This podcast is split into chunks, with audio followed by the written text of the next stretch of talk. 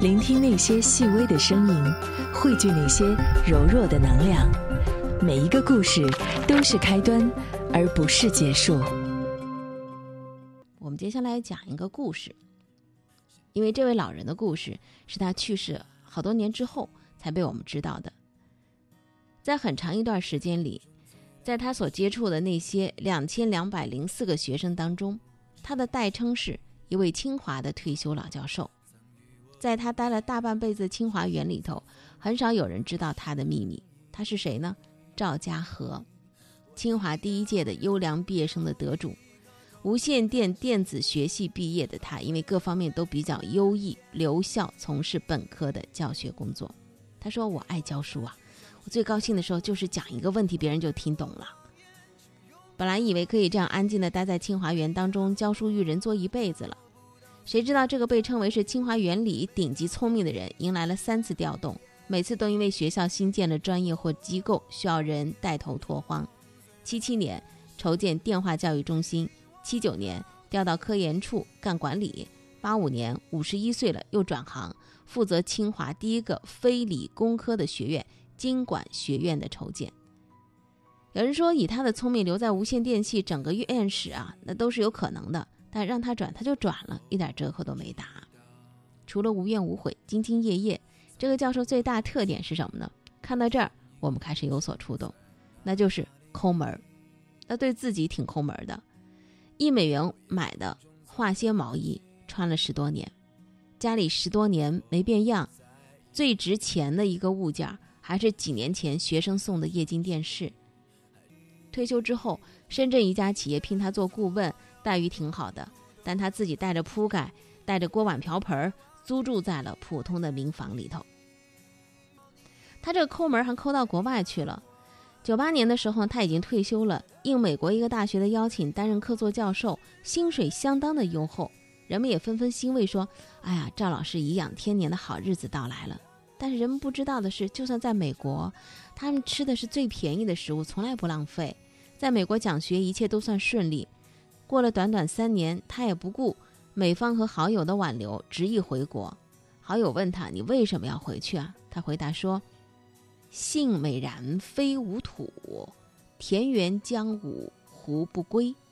说是这样说，但他心底其实还有一个特别大的秘密，没有人知道。从美国回来之后，他做的第一件事儿是什么呢？把攒下的二十多万的美金交给了从事金融投资的学生去打理。然后自己呢继续讲学做顾问，将近七十了都没有停下来的意思，对投资收益也从来不过问，这反而让学生就觉得有压力，说难道老师要做什么大项目，牺牲现在的消费品质或长足的利益吗？一直到了二零零五年，学生才有了一点答案。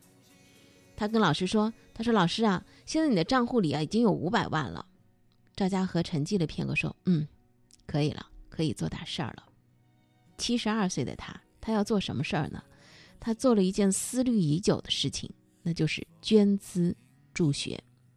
为了做好这事儿，他不只是出钱捐资助学，七十多岁了还跑到实地去调研，了解贫寒学生的生活状况。每次都是搭着公共汽车出去的，回来都累得不行。老伴儿也心疼，说：“要么包个车吧。”他不行不行，啊。我呢没多大本事，锦上添花的事儿就不做了，做点雪中送炭的事儿吧。二零零六年开始，就第一笔钱寄了出去，江西、吉林、湖北、甘肃各个地方的贫寒学子陆续收到了陌生的捐助。二零零九年，他决定改变一下捐助的方式，由多个地方的捐助转向了优先西部的原则。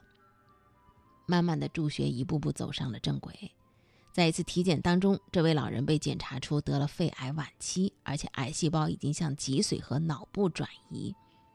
这学生听了这个消息之后，特别的无奈又愤怒，说：“老天真不公平啊！”但同时呢，也欣慰，说：“以老师现有的积蓄，一定可以得到最好的治疗的。”但没想到，老人家做了一个决定，保守治疗，并且捐出全部的积蓄，而且谋划成立基金会。让助学更规范长久。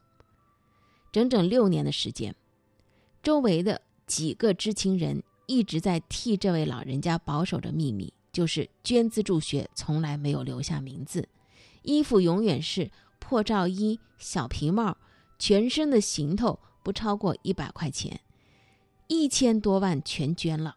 他还反复叮咛说，基金会里头不要出现我的名字。他捐出了所有，但是在癌症晚期的时候，还舍不得用进口药，不愿意花钱去知名的医院治疗，一直待在清华的校医院里头。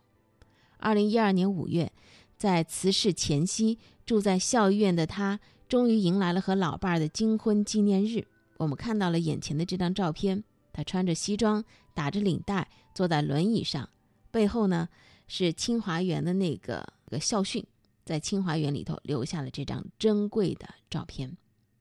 临终前几个月，那个其中李道奎也一起去看他，看他整个下半身都不能动了，腿上扎满着针。李道贵还跟他开玩笑：“你说这针灸啊，表面上啥也看不出来，可还是能治病，到底是什么样的工作机理呢？”这赵老呢还乐了，说：“我啊，到时候把自己捐出去，让医生好好看看他们到底是怎么工作的。”二零一二年的七月二十二号。因病医治无效逝世。一辆白色的面包车从清华大学的校医院出发，载着一具老人捐献的遗体，飞驰向了北京协和医院。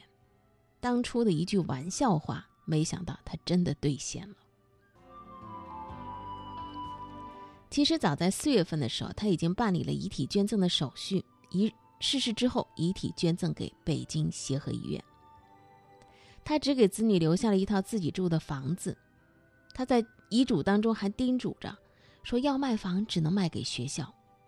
去世之后，他的家人一直保留着他房间的原样，衣柜里头吧，八件领口和袖口都磨得有点起毛的衬衣，还有四件西服，那就是他全部的行头。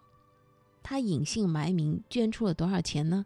一千五百万，救助了两千两百零四名的。贫寒学子，人们只知道有一位退休的清华大学的教授走了，他也没有留下什么豪言壮语啊，只是在最后的时刻眉目舒展，说了一句话。说什么呢？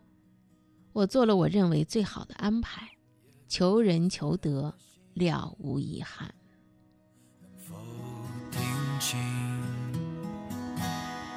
那仰望的人心底的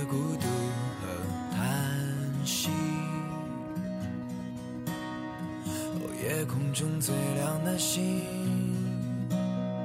能否记起曾与我同行、消失在风里的身影？我祈祷拥有一颗透明的心灵和会流泪的眼睛，给我再去。相信的勇气，哦，越过